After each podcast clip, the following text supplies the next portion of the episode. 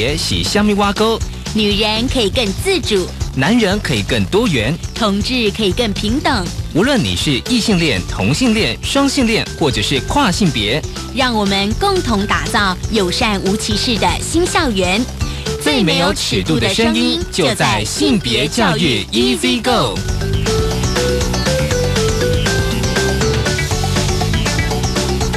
Hello，大家早安，欢迎收听教育电台性别平等我是温龙，不晓得这礼拜大家过得好吗？过得快乐吗？虽然放寒假，不过其实有非常多的家长团体一直在关注性平教材啊，因为我知道说这阵子有非常多的学校在选书，所以呢，许多的家长团体在上个礼拜开了一场记者会来检视。一百零六年学年度下学期的性平教材家长不认同指数哦，因为许多的家长团体说，哎，其实我们现行的性平教材版本还是有必须要修正。今天的性别慢慢聊呢，想跟大家聊的是一本书《爱的胜利》。我们待会会邀请到台湾伴侣权益推动联盟理事长，同时也是齐家威婚姻平权事件案律师许秋文律师来跟我们谈这一本《爱的胜利》。好，我们先进行性别大八卦。性别大八卦。今天的性别大八卦，想跟大家分享家长团体非常关切各级学校选的性平教材内容教科书。这是由全国家长会长联盟以及其他的家长会长联合团体，他们其实在上个礼拜召开记者会。其实这些家长团体哦，其实有时候我看，我觉得他们非常的认真，因为他们去年。光是去年在呃在高雄、花莲、台中、台北就办了四场的座谈会，而且在座谈会中，但座谈会内容应该是检视现行的性平教材。他们在座谈会发出问卷，就是由到场的家长填写对于性平教材内容的不认同指数。其实有时候我也在想哦，就是说，当然你这个座谈会有一些呃它的属性非常明确嘛，就是我们要去检视性平教材不认同指数。那有时候我会期待，就是说，哎，那家长。认同的部分是哪里？大家觉得？因为其实就是我拿到了这个全国家长会长联盟的新闻稿，我看到就是说不认同指数，但是我比较想要知道家长认同的部分是哪里哦。不过通篇看下来，他们比较多是不认同。在记者会当中呢，家长团体他们透过新版跟旧版对照方式进行差异比对和内容检视的方式，对于已修正、未修正。或者是仍需要修正的部分，皆整理出来。他们看的版本、检视版本有康轩、翰林、幼师、泰宇、裕达这些出版社。当然，就是说有些出版社有正面回，就是已经有修正的部分，这些啊家长团体是给予高度的肯定。当然，有些部分哦，比如说家长团体指出，裕达版高中健康与护理仍然提出。不同且多元的性别思维，然后还有就是说，保险号公司数据显示国外性伴侣人数内容。不过这边我比较想要指出来，就是说，因为有时候我们透过一些新闻或新闻稿看到的，也许可能是有些家长团体对于教科书的内容的一些呃用字遣词有些意见，比如说多元性别。或者是像性伴侣、保险套这样的字眼，可能会有一些敏感。但是有时候我还是觉得要必须要看整个，比如说那个章节的教科书的内容的脉络，因为有时候我们如果没有一一去看的话，就诶，那为什么教科书要这样编嘛？那一定有它的编辑理念跟脉络。可是如果只是单一的拿出来的话，可能很多人甚至很多家长可能不懂，就是说，哎，那为什么教科书要这样编？所以有时候我还是觉得要通篇的去看教科书编辑。的脉络，而且有时候这个章节跟下个章节是不是有它的连贯性，这也是要去看的哦，不能够只是单一看到，就是说，哎，今天那个教科书有讲到保险套，好像就不行。可是为什么要讲到保险套？你总是要去理解一下背后的原因。但是家长团体指出，哦，国教院已经决议修正上学期公社会教科书中的性别光谱、异性的八九跟恐同症等内容哦。家长团体，并且建请国教院相关决议行文给出版社哦，并促成性平教育相关专有名词内容一致性。当然哦，这边我觉得比较重要就是说，家长团体为了整合各团体的理念跟行动，所以呢，他们未来会组成全国监督性平教育家长联盟，持续监督这个性平教材。国教署怎么说呢？国教署表示说，对于各界啊，就是对性平教材的疑虑。国家教育研究院将邀请学者专家逐一检视，做出决议，并且转送教科书出版业者修正跟调整。他们说呢，教育部说呢，大家如果疑虑都可以提出来，好好讨论，请家长放心。好，我们当然也会持续关切哦，性平教材，这是今天开始跟大家分享的性别大八卦。稍后回来，性别慢慢聊。性别慢慢聊。欢迎再回到教育电台性别平等 E C 课，我是温乐。我们今天进行单元的性别慢慢聊，今天慢慢聊跟大家聊什么呢？我觉得今天慢慢聊跟大家聊一本书，而且这本书我觉得非常的精彩。我先跟大家说一下这个书名哦，书名是《爱的胜利》。其实这本书哦，我觉得嗯，如果呃大家可以先在网络上，如果先有看过它的简介的话，一定知道这本书，因为它这本书的封面有一个嗯有一个文案就是。七千四百八十二个日子的眼泪，爱与平权的奋斗之路，而且他那书的封面是一个呃彩虹的心哦，所以今天很高兴我们邀请到了台湾伴侣权益推动联盟理事长，即将为婚姻平权事先安律师许秀文律师，秀文你好，文龙你好，大家好。好，今天很高兴，我想说邀请到秀文来跟我们聊这本书哦。我想还是先请秀文稍微跟我们简单一下这本书的内容好了。好，呃，这本书其实它就是记录了在那个二零一五年六月的时候，美国联邦呃最高法院做成了一个非常历史性的判决。那个判决说，美国全五十个州都必须要承认呃同性婚姻。对，那我不知道大家记不记得，在二零一五年六月，所有人的不能说所有人，好多人的脸书都改成了彩虹大头贴。对，当时就是因应这一个呃判决的一个诞生。嗯，对，有一个彩虹风潮。对，有二零一五年六月的时候，对对对，而且那时候我记得我号码还是文字写，Love Wings。对。对，也就是本书的书名。书名，对，嗯，对。所以这本书哦，因为我自己看完之后哦，就是，但是他在讲一对男同志伴侣哦，他们住在俄亥俄州哦，那他们就是因为呃在一起超过二十年嘛哦，那他们想结婚，但是他所居住的那个州其实是同性是不能结婚的。其实我在读的时候也才会知道说，嗯。为什么在美国有些州同同性可以结婚，有些州其实是同性不可以结婚？就是因为他们每个州都有自己的州宪法。是，而且因为美国本来它就是一个联邦国家，那相较于台湾的话，台湾的民法规范那个婚姻家庭，它是中央的权限。那美国是把婚姻的定义本来是委委由各州可以自行去定义，对。所以它会有一个状况，就是说，在过去十几年来，对，其实美国一直在辩论，就是关于婚姻平权的议题。那有些州逐步的开放了，有些州还是死不肯放行，这样，所以也会有一个差异。那美国有一些同志伴侣，他们就会自己开玩笑说：“我在本州是叫做 domestic partner，然后。”我跨了一个州以后，我就什么都不是。然后我到另外一个州，我又有可能可以结婚。所以他们的身份关系会随着周际的移动。你这样 讲会让我对对对对，就是好像在在我如果今天在不同的州，我们两个人的身份关系会不一样。这样，所以他的书哦，我觉得他这个书有很多的那个精彩的辩论哦。他说是不是这个婚姻是可以跨越州界？嗯，我记得他们好像有这样的一个提问。是是，因为美国在一九九六。年的时候，克林顿总统当时签署了一个法，叫做 DOMA，叫 Defense of Marriage Act。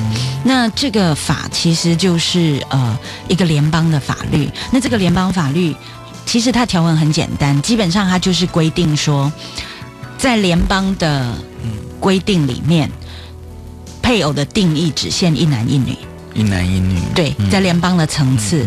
第二个就是说，每一个州没有义务。要去承认其他州所承认的同性婚姻，这是一个很特别的立法。那这个立法的目的就是防堵同性婚姻在全美国实施，你几乎可以这么说，因为。我刚刚说的第一个部分就是说，联邦法律只承认一男一女的婚姻。换言之，你州法就算承认同性婚姻，可是你作为配偶，对同性配偶，你没有办法享受联邦的福利，也就是包括譬如税务上的，然后包括像跨国的配偶，他的居留居留权其实是联邦的。一个事，你的意思说，如果今天是一个美国男同志跟一个台湾男同志结婚，那这个台湾男同志不能比照配偶一亲居留。这样子？对，对，所以这是第一个部分。那第二个部分就是说，好吧，就算你的州比较开明，你开放同性婚姻，对对，可是我这个州不想承认你，我就不承认，就是这样。可是这个是很罕见的，因为本来某一些官方文件，像出生证明什么等等这些，在美国的法律的惯惯例里面，不同的州。州之间是有一个基本的相互承认的，嗯，可是会变成你这个州发出来的结婚证明，到了我这个州，因为本州不承认，所以是无效的，就无效。对，所以我不用依据你的婚姻配偶的身份给予你呃一个平等的对待，其实就在防堵同性婚姻的扩散，以及就是说得到一个国家层级的承认。嗯，所以在这个书里面哦，嗯。我自己当然，他有很多的法庭上的辩论啊，还有一些法律上的一些呃解释哦，但我读起来其实还蛮过瘾的哦。虽然我自己并不是法律科系毕业这样子，但是我从阅读上，我可以稍微去了解他们美国的法律的体制是对。同性婚姻的态度怎么样？不过我觉得哦，他就像刚刚秀文你有讲，就是说他们的那个捍卫呃婚姻法哦，就是本周可以不用承认其他州的同性婚姻哦。其实这也是那个呃本书的两位男主角哦的处境，对吉姆跟约翰，因为后来约翰是。渐冻人去世嘛，哦，然后他们就想说，在死亡证明上可能就是他们应该两个是没有关系，等于算是他是未婚嘛，所以他们就找那个律师哦，所以他的策略也蛮好，就是说他就跟俄亥俄州的政府讲说，本州市面也承认。就在他的死亡证明上，他应该是已婚的。嗯嗯嗯，对对，因为俄亥俄州的选民，也就是俄亥俄州的州民，对，其实，在呃，他们做过一个投票，把俄亥俄州的州宪法。规定为就是禁止同性婚姻，也就是婚姻只限一男一女。所以呃，本书的两个男主角，就这对男同志，他们事实上是呃飞了很远到那个马里兰州，对，去做结婚的。嗯嗯，可是他们的婚姻回来却不被俄亥俄州承认。对对，这个其实我觉得对于我作为一个台湾人看。他们呃过去这样的现况，但会觉得有点怪异。比如说，我今天在台北市结婚，嗯，比如说我的同性婚姻是合法，可是我今天到高雄市 突然就没有了。了解，有点像这样。可是其实他他在台湾也发生了，但是他发生的状况，我们可能这么说：，其实台湾有一些公民已经在国外跟他的同性伴侣合法成立了同性婚姻，但是呃，他们回来台湾是不被承认的，因为你把州跟州的关系，可能在台湾你要想象成就是台湾跟其他外国的关系，类似类似对。那这一类的案件，我们手上其实也有，嗯就是义务代理，然后在进行中。就是我们有一个女同志配偶的案例，他们在南非已经合法结婚了，可是他们要回来登记，目前户政机关还是拒绝。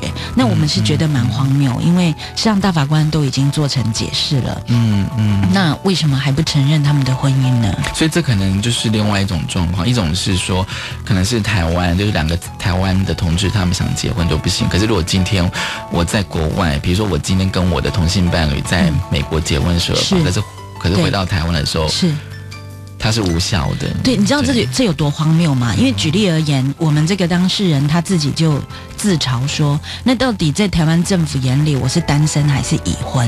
那我可不可以再跟其他人结婚？”到底怎么样比较违背公序良俗呢？因为我的意思是，身份关系它应该要有一个明确性。对对对。那如果你不承认我的婚姻，我等于是单身喽。对对。那我如果再结婚，不会有重婚罪。再跟台湾人结婚，或其他外国人，对。所以这个变成就是，就像您刚刚说的，就是说我在本周呃的婚姻不被承认的结果，就是说。会造成一个荒谬的处境，嗯。但其实现在已经是地球村了嘛。嗯我们都知道，大部分的国家其实对于身份关系的承认，还是尽量要求其一致啦，对对，因为这样身份关系才会比较稳定嘛。对对。所以 我的意思是，我们的台湾公民在南非被视为已婚的身份，对对，然后也可以享受相关的居留以及一些社会的福利，但是反而就是说，他如果要带他的配偶回来台湾，他目前是没有办法被承认的。嗯，对就是说第一个他会被视为是单身，对然后他的跟同性呃配偶哦，其实是在台湾没有任何的法律关系。对，但是他们就算去登记同性伴侣住记好了，但是他的效力还是并不能等同于配偶啦。目前是有一个一个做法叫做同性伴侣助记，可是我们都知道它的效果是天差地别的。对。嗯，对，其实书里面哦，我觉得还有一个让我哦，当然就是我们刚刚讲的他们的策略，就是说他那个呃律律师书里面的律师是艾尔，他叫艾尔，他说是如果就是呃如果要要要宪法要求五十周对同性伴侣核发结婚许可，他觉得这个对他来讲难度相对提高很多。嗯哼，所以他采取了另外就是说，希望能够本周能够承认他州合法的同性婚姻，是。他觉得这样可能会比较稍微容易一点。确实他，因为他采取的策略跟呃，应该这么说，美国其实有非常多不同的呃同运团体或者人权律师，也都在关心这个议题。对，那大家想要的呃策略，有的时候会有不同的想象。对，嗯那艾尔应该当我说这个律师，他其实也算是蛮有经验的一个律师。对对对那他当民权律师，其实在嗯受理这个案子的时候，已经当了三十年了。嗯对，他确实是想要从小处着手，嗯意思是说他。要求的，他一开始的策略是要求，呃，就是俄亥俄州要去承认，就是说在他州已经呃成立的同性婚姻，因为他觉得这个难度啊可能会比较小一点，嗯。也就是我先不要求俄亥俄州要直接开放同婚，对对，而是说那至少在别的州已经合法成立的婚姻，对。请你先承认。OK，对，可是这个在在法律意义上是不太一样。我觉得是滴水穿石啦。哦滴水还有是一个挖墙脚的动作。哦为什么这样说？因为其实每个州对于结婚的规定也是不一样的。对对对，所以呃，包括本书的这对男同志，他们也是必须去选一个可以接受他们结婚的州，对然后再回来这样子。然后呃，这里的问题是在于说，这个是一个法律论证的过程。如果本州的州民在他州成立的同性婚姻，本州加以承认之后，当然你必须进一步问一个问题嘛，那就是那为什么本州的州民没有不能够不能够成立同样合法的同性婚姻？这是一个必然的疑问啦，嗯。所以我才说这是一个挖墙脚跟滴水穿石。因为我当时在看的时候，嗯就是一直疑问说，我我其实我第一次看的时候有点不太懂，就是说哦，他他他希望能够本周承认哦，就是本周州民到他州去结婚的同性伴侣，你就先承认，因为他们在马里兰州是合法的，那回到俄亥俄州，那你就先承认他们的婚姻嘛。那我当时在阅读的时候，嗯，那跟你直接承认。就本州的州民婚姻会有层次上会有不太一样会有不一样因为因为承认在他州已经合法成立的同性婚姻，对在法律的层次上不必然等于就是本州的州民可以在本州做结婚登记。嗯嗯。其实以色列有很类似的状况，嗯。以色列现在国内是不允许同性直接做结结婚登记，可是呢，他承认哦，以色列人民在国外成立的同性婚姻，就说如果是我是以色列人，然后我去加拿大对。跟同性结婚，对。他承认这个婚，他承认你这个婚姻，而且你回到以色列，还你还可以办离婚的手续，所以这个是一个是有效的，他有效，他承认你在国外合法成立，因为在法学论证上，它确实有相关，可是它不是完全不可切割。所以某些国家确实是从承认那个涉外的，就说有那个外国因素的，在外国合法成立的同婚开始的。对，所以他他的策略是这样子哦，因为呃，但我刚刚前面有讲说，一开始读的时候，但我会就那个文字上会做一些思考嘛，就是说你的确先承认过，可是这样会不会有个效应，就是说大家都跑到他州去结婚，然后再回到本州来，就说同样也可以取得那个合合法的效力，这样。如果是在美国的话，它相对当然还是有这个可能性，因为毕竟它移动还是相对容易。对，但是我必须说，它还是有一定的成本。举例而言，像本书的男主角，对，事实上是已经在生命的末期，对对，然后拖着病重的身体搭专机，医疗专机，对对，去做那个结婚的仪式。那他们是在停机坪。举行婚礼，对对，所以婚礼其实就像有些人会问说，你在台湾不能结婚，那你去国外结就好啦。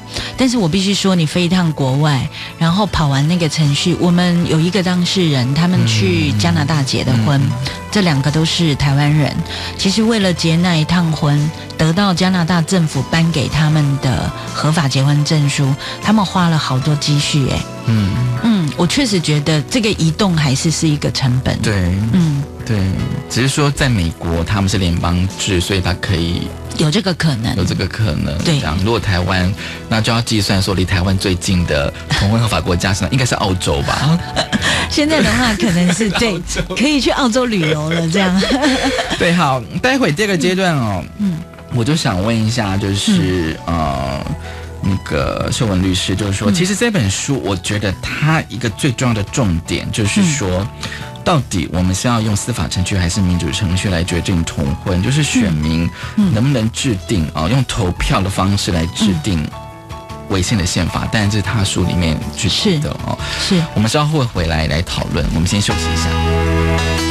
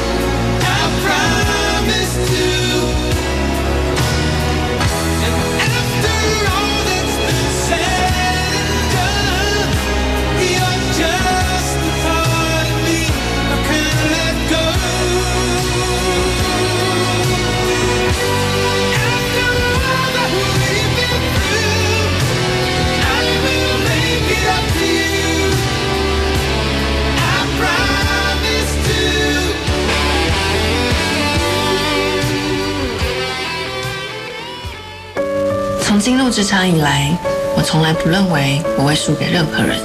客户的状况果然还是没排除，你们到底谁可以去一趟？林总，这次换我去。四十八个钟头，哎，连续宕机了三次。没关系，那我来检查看看。到了，你早就该来了，太感谢你了。恭喜你，总经理。我做到了，那么你呢？打破框架，勇往直前。以上为行政院广告。留学不是梦，奖学金这里找。教育部一百零七年留学奖学金甄试开放网络报名，一百零七年一月十一号开始到二月八号为止，欢迎已申请或正在国外知名大学攻读博硕士学位的优秀青年踊跃报名。教育部提供每年留学奖学金一万六千美元，奖助两年；特殊生每年三万美元，奖助三年。请上网搜寻一百零七年留学奖学金甄试简章。以上广告是由教育部提供。贫穷让孩子吃不饱穿不暖，贫穷让孩子学业家境两头忙。别让放弃成为弱势孩子唯一选择。我是吴克群，请掏掏口袋零钱，帮帮孩子童年。支持家福无穷世代计划，翻转孩子未来。家福募款专线零四二二零六一二三四零四二二零六一二三四。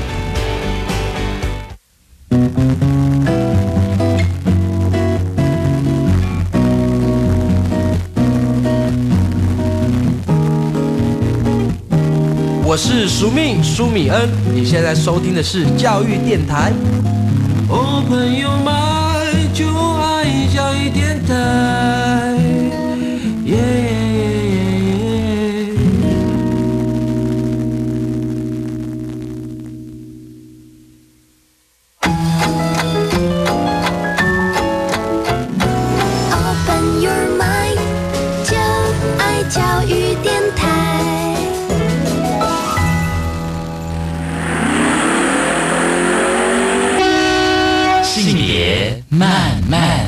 欢迎再回到教育电台性别平等一四一个，我是温龙。我们现在进行单元是性别慢慢聊，我们慢慢聊。今天要跟大家聊的是一本书《爱的胜利》。很高兴我们邀请到了台湾伴侣权益推动联盟理事长，同时也是齐家威婚姻平权事件案的法律许秀文律师来跟我们谈这一本书哦。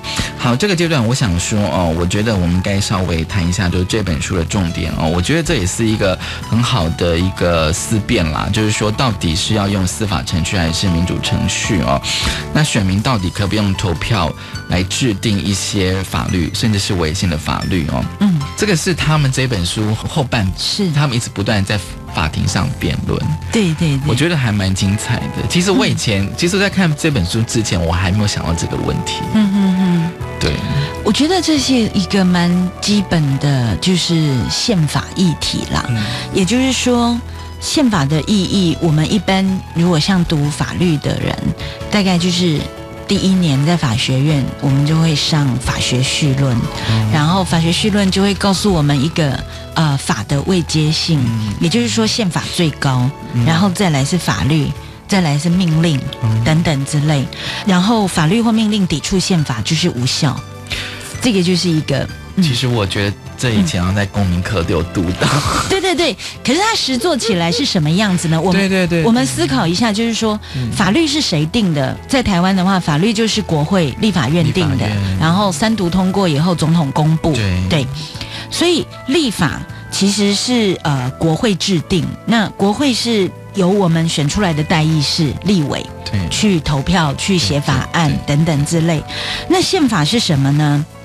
我们会知道，就是说，宪法其实有非常明确的，它的重点是保障所谓人民的基本权利。对，那这个基本权利其实尤其啊，重点是在于保障所谓的少数人的权利，少数人的基本权利。好比说，包括性少数。对对，为什么说它在这一点上面，宪法有它特殊的意义？嗯，因为呢，性少数。的群体，它在人口中其实不只是性少数，包括譬如族群上的少数，好比说原住民，对，或者是说性别结构上的弱势，譬如说女性，哈，或者是你说身心障碍者等等的。那宪法的这些基本权利的保障，其实对于呃少数群体来说，其实是格外有意义。原因就在于少数群体是属于政治上的弱势，比较难运用通常的民主程序选出自己的代理人。哦，对，在国会里为自己代言。所以，呃，少数群体的基本权利其实是很容易在所谓正常的民主程序被牺牲的，因为你不会被代言，不会被看见，你的权利不会被主张跟确保。而这个时候，宪法会发挥它积极的功能，也就是我们所谓的违宪审查制度。如果今天立法程序、立法的结果，不能够去保障少数人，而且还侵害你的时候，那么就是有所谓的立呃违宪审查。我国的大法官或者美国的联邦宪法法院，其实就是在做这样的事情，要把违宪的法律打掉，告诉大家说这个法律不 OK，然后我们必须要照宪法的原则来做。所以，多数的选民所做成的决定，不表示。他可能有形式上的民主，可是不表示他符合宪法上的一个正当性。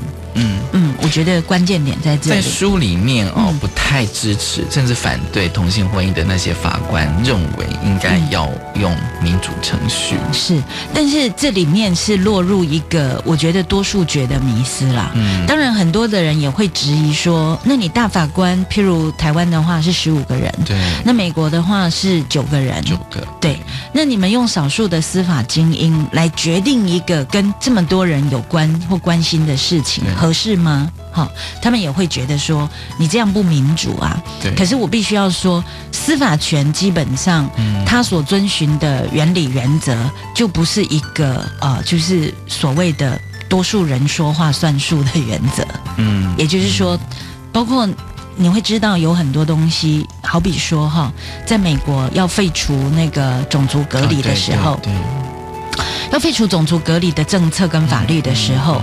多数的民调是反对的，嗯，也就是多数人支持种族隔离，就是 呃，当时的美国人。氛围，我觉得应该是说美国的白人吧，我也许也有黑人支持这个，我们对我的意思是说，嗯，确实也有某些小说里，我们也会看到所谓忠心耿耿的黑奴啊，哦，对，对，也就是这是一个蛮复杂的事情，等于说。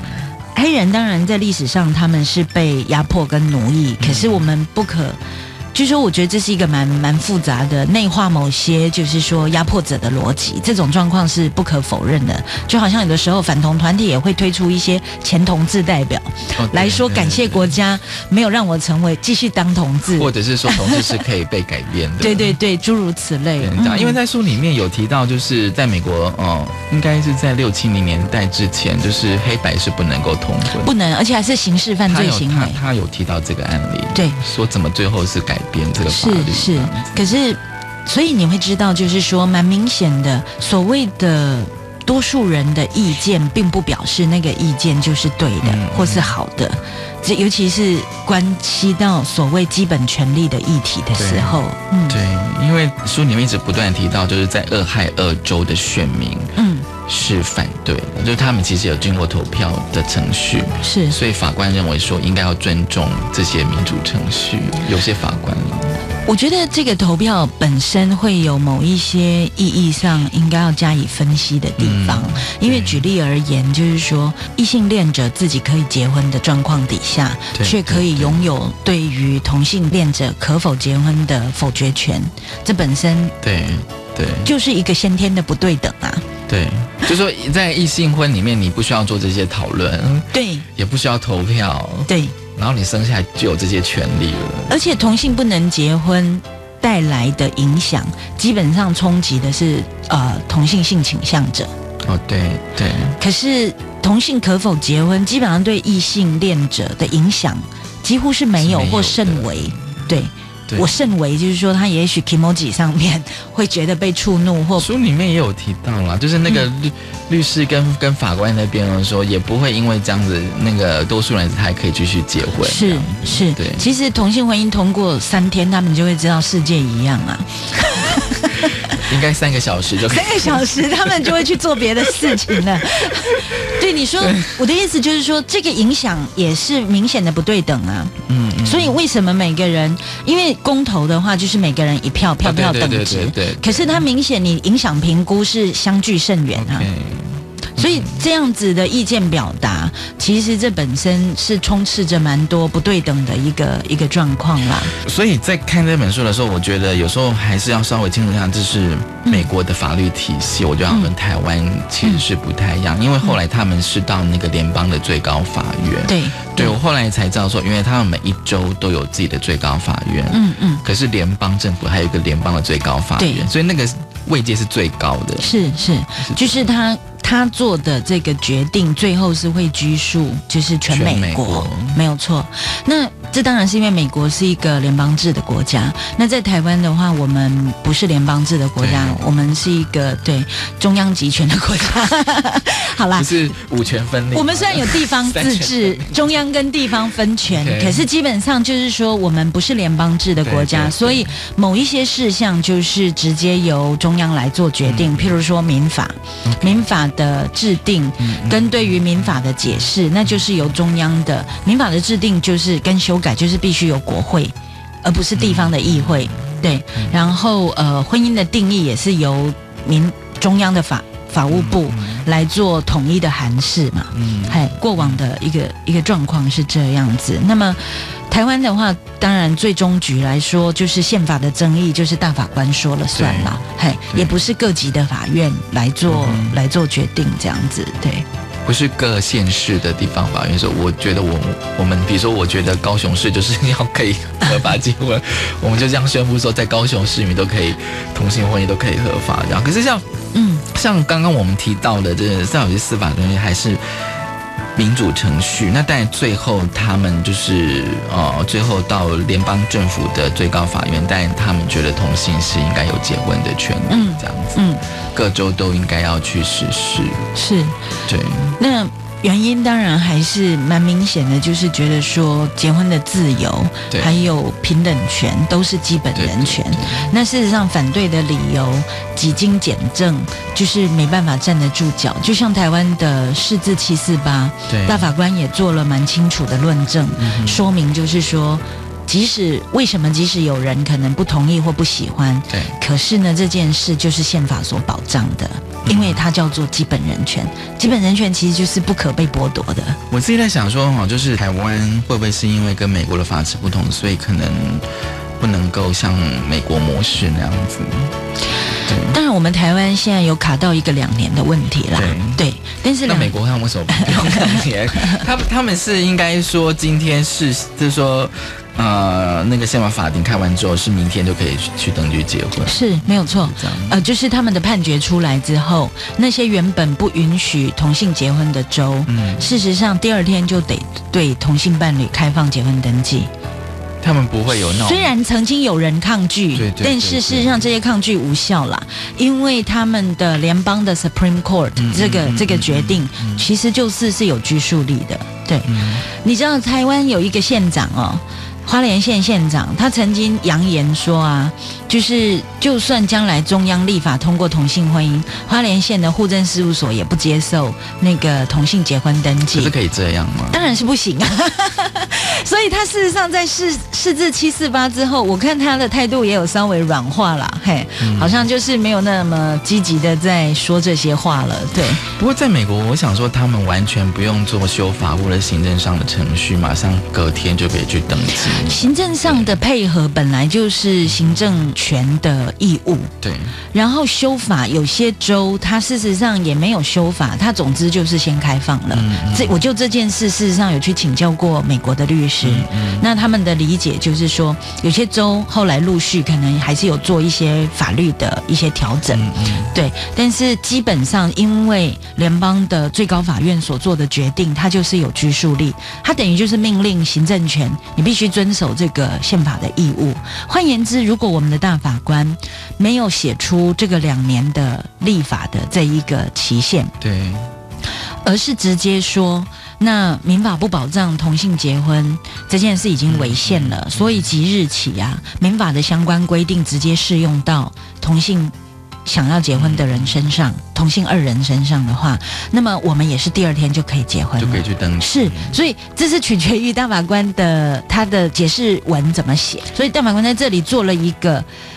这已经是一个很进步的一个决定，但是他还是做了相对的一些妥协啦，我必须这样说，嗯。还是他觉得说应该两年的算是一个准备的时间。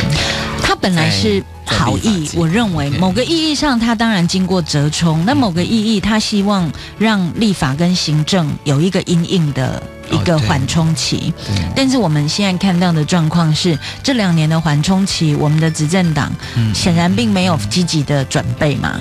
准备的比较积极的，可能是今年的年底的选战。对，因为到现在行政院的版本都没有出来，对，然后也没有人知道到底会立成什么样形式的一个法。嗯，到现在连立法方向都不愿意透露。对，可是我自己有个问题，就是说，就是说之前的法条如果已经就是在台湾的现在的的状况是说已经通过一读了，应该都是那个法条继续往下走，就是我再往前走嘛。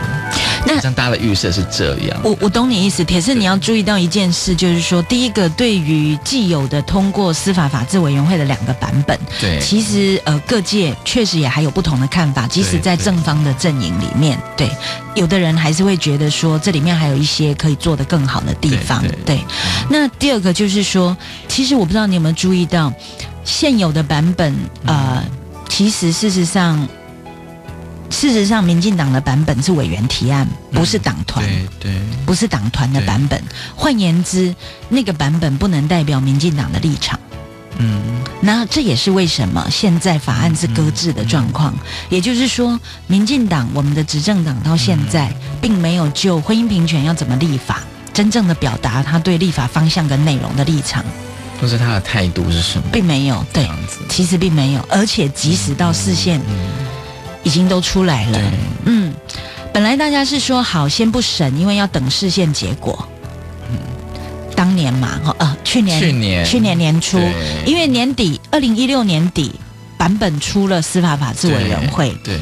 然后年初的时候，执政党说，那因为大法官要视线，我们要尊重大法官。对。结果大法官视线完之后，方向并没有更清楚。我说执政党的态度啦，嗯，他说还有两年时间嘛。所以现在的说法变成说两年之前会遵守期限完成这个立法。嗯，对。所以我觉得太消极了啦。所以有时候我觉得会说，就说。两年是不是变成一个？其实我自己的解读说会变成一个借口。两年其实如果真心要做的话，是有蛮多事可以做。嗯嗯。譬如说，如果你担心台湾社会对立，你希望化解所谓旗舰，那其实是你把版本拿出来让大家好好讨论。OK。但是现在的做法不是哦，所以现在的做法如果要拖到今年年底。地方选举完才推的话，距离大法官说的期限只剩半年。对，那到时候是想要怎么样？迅雷不及掩耳，像劳基法这样子过吗？就不断电的表决吗？还是怎么样？然后不管你满不满意，总之就过了。总之都对。那个不是，对，我认为这不是很好的民主示范。而且这个又回到那个书里面来讲，说这是一个就是呃。多数人的一种暴力形式，就是说，可能就否决掉了一些少数族群的一些基本上的权利，这样。有可能，譬如说，如果到时候是推出一个我们非常不满意的次等化的专法，那其实事实上，如果是通过的是这样的版本，我们当然也是会继续抗争，争取一个最终的实质的平等。对，可能还会继续打视线的官司，这极有可能。你说，即便是到二零一九年。呃，我的意思是说，如果二零一九年五月二十四号之前真的通过了一个立法，可是那个立法是我们很不满意的版本，譬如说，其实是仍然是带有歧视性的，比如说像专法这样，对。对，那么就有可能是要做后续的抗争啦。嘿，好，我们先休息一下。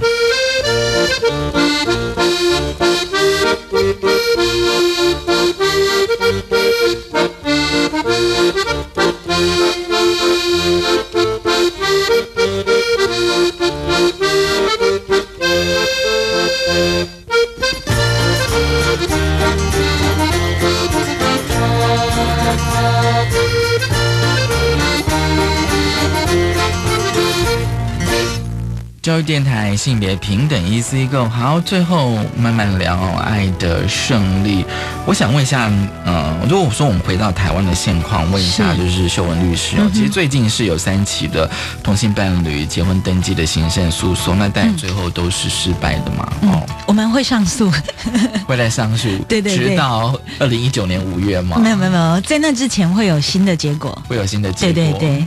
对，可是有时候我看那个呃案件的发展跟法官的意见哦，当然就会有。其实我个人认为有时候会有点困惑了。嗯嗯。就同样的法条，为什么二零一九年五月它是它是违宪的？那二零一九年五月之后，它就是嗯合法的？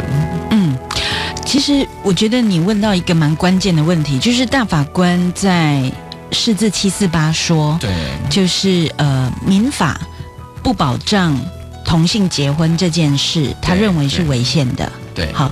然后第二个，他说呢，那么应该要在两年之内，要由立法机关相关机关指的是立法机关进行立法或修法，对，来平等保护就是同性二人的婚姻自由。嗯嗯嗯。然后第三件事，他说，如果预期没有做到这个立法，跟就预约两年。没有做到的话，那么同性二人想要结婚的呢，可以直接依据民法婚姻章的规定去做登记。对，嗯，大法官讲了这几个重点哈。那这几个重点要怎么解读？那么有人就会觉得说，所以这两年之内，你只要还没有立法，然后两年期间还没有满，那你就还是不能登记，同性还是不能登记。但是。伴侣盟的解读不是这样，我们的解读是这样子。我跟大家做一点解释好了。对，第一个就是说，我们认为大法官其实给的两年期间，他讲的是说，你立法的期限是两年。如果你这个叫限期立法，嗯嗯，就是说不是给你漫无限制的慢慢讨论，就是民主嘛哈，我们慢慢讨论，最多就两年，对。然后如果你两年没有做到，大法官说，那同性伴侣可以怎么做呢？他说可以直接依民法去登记，嗯。可是大法官没有说两年之内到底要怎么办？要怎么办？其实大法官没有明说，对，对他没有明说，那么就有不同的。诠释跟解释的空间，好，这是第一点。我们的解读是，但法官说的违宪是从什么时候开始？其实民法不保障同性结婚，是现在就违宪，不是二零一九年五月以后才违宪哦。为什么？嗯，现在就是违宪的状态，因为。大法官以前做所谓定期失效的宣告，什么叫定期失效呢？如果大法官说某某条文它是违反宪法，那自本解释公布之日起两年后失其效力。这样子的判决模式的话，意思是说这一个条文虽然违宪。但是两年后才失其效力哦，嗯，这个叫定期失效，那表示他现在是合，他现在理论上、原则上，嘿，他还是有可能被适用，哈，有可能。但是这个法律上有一些比较复杂的面，我先不在这里解释。对，但是释字七四八它不是一个定期失效的一个决定，它并不是说某一个条文两年后失其效力，没有的。大法官的。判决的模式其实是说，那个民法不保障同性结婚的状况，现在就已经违宪。违宪。对，所以我们现在就是处在一个违宪的状态。对。那违宪的状态，就像我们今天节目一开始说的，对，你违宪的状态其实是行政、立法、司法都有矫正违宪的义务。对。嗯，而且其实民法的位阶本来就比宪法还低呀。对。嗯，所以我们是觉得这里创造了一个宪法义务，那这个。这个宪法义务，大法官已经宣告了以后，行政机关如果现在就受理同性结婚登记，对它绝对是合宪的，而且也绝对合法。嗯，因为就像文龙刚刚提到说，那为什么两年后又可以按民法去登记？对，那就表示什么？表示法律依据一直都在。嗯，你只需要换一个解释方法，把它解释为延伸跟扩张，解释为就是同性二人，嗯，也可以依据相同的规定。去做登记以及享受配偶的权利义务，就是这样子。嗯，换一个解释方法啦。法学上我们叫做合宪性解释，对。但行政机关通常会没有办法敢这么大胆的做啦，因为他们会觉得说，尤其户政是在各个县市政府的户政机关，那他们这一类的事情一定会去问中央，也就是内政部的看法。对。内内政部现在的意见就是告诉地方政府说，你们不可以现在就接受结婚登记，然后你们只能够委婉的告诉同性伴侣，四至七四八是要你们两年后。如果没修法完成才可以登记，然后先劝他们做同性伴侣注记，这个是内政部正式的韩文，就是他们写的内容。对对对，嗯，所以我们三起诉讼，事实上。并不是全面败诉啦，哈，我解释一下，其实两个个案里面，因为三个案件是不同的法官审理的，那其实有两个案件，法官是认为说，原本行政机关拒绝同性结婚登记的处分是违法的，因为违宪了，所以是被撤销的。应该这么说，他们也是认为你不能再用民法作为理由来拒绝同性结婚登记，因为那个法条基本上是违宪的。对，因为那个法不保障同性的状况。是违宪，违宪，对对。可是这就会很荒谬，就是说，你既不能用民法来拒绝，可是你又不能够现在就登记。那这两年之中，同志的基本权利又算什么？会不会对对行政机关来讲说，对那个那个法条是违宪，但是我好像也没有一个新的修正的法条可以让你们来登记，所以变成有点。他不晓得该怎么办。嗯，这个问题其实我们有想过。对。那其实他新的法条也不需要，你知道为什么？因为结婚登记的条文哈，在民法的话是九百八十二条，九百八十二条只讲双方当事人。双方当事人。对。然后户籍法关于结婚登记是第九条，也都没有讲到性别，所以程序面啊，法条都已经穿本本了。就是说，其实根本不用修，不用修。你未来修法可能也不会修这两条，会嗯，那他们担心的，我觉得不是程序做不到，而是法律效果。就是说，那我给你登记了以后啊，你的权利到底是什么？嗯嗯，你的义务到底是什么？比照办理啊，没有错。你的回答就是我们的想法。你看那个法条怎么规定？我们因为我们现在是配偶，那管你是男是女，我们就是比较没有错，这样是最简单的。所以刚我们刚刚，所以我才问那个问题，说在美国，他们二零一五年六月，就是他们的联邦最高法院就说同性可以办理登记，说第二天就可以是啊，没有错，就第二天就还不到二十四小时，他们就可以去登记，是他们不会衍生出。哎，我接下来今天待会该怎么做？那我其他的法律的配套措施该怎么办？那他们就直接就是做了。那个没有什么大困难啦，而且其实你要怎么适用，其实就是适用既有的配偶的规定。就像你说的，那小地方如果有疑义的话，那当然就是在透过行政解释，或者是后续的某一些。可能重大争议，也许会透过司法的诉讼解决嘛？就说只要你们两个人是配偶，对，有些基本的权利就该给你，没有错。这个其实没那么难。如果有一个平等的心跟平等的视野的话，我觉得要解读这一些难题啊，我我说真的，其实政府有很多的犹豫，那些犹豫我真的觉得是跟政治意志比较有关，而不是法律问题。反同的团体 可能跳脚嘛？对对对对。我觉得那个可能才是真正的问题。我认为法律面没有真的那么难。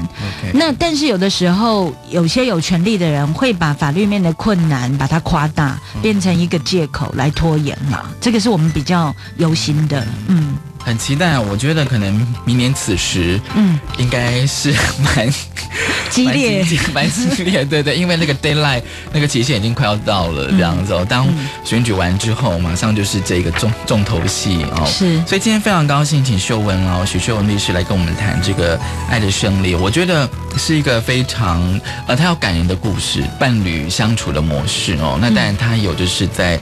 法庭辩论的精彩的内容，我觉得其实都还蛮蛮值得一读的，蛮值得读的。今天非常高兴，秀文来跟我们谈《爱的胜利》这样子。谢谢文龙，希望我们可以在二零一九年之前啦哈，不要拖到那么久，希望今年就可以实现。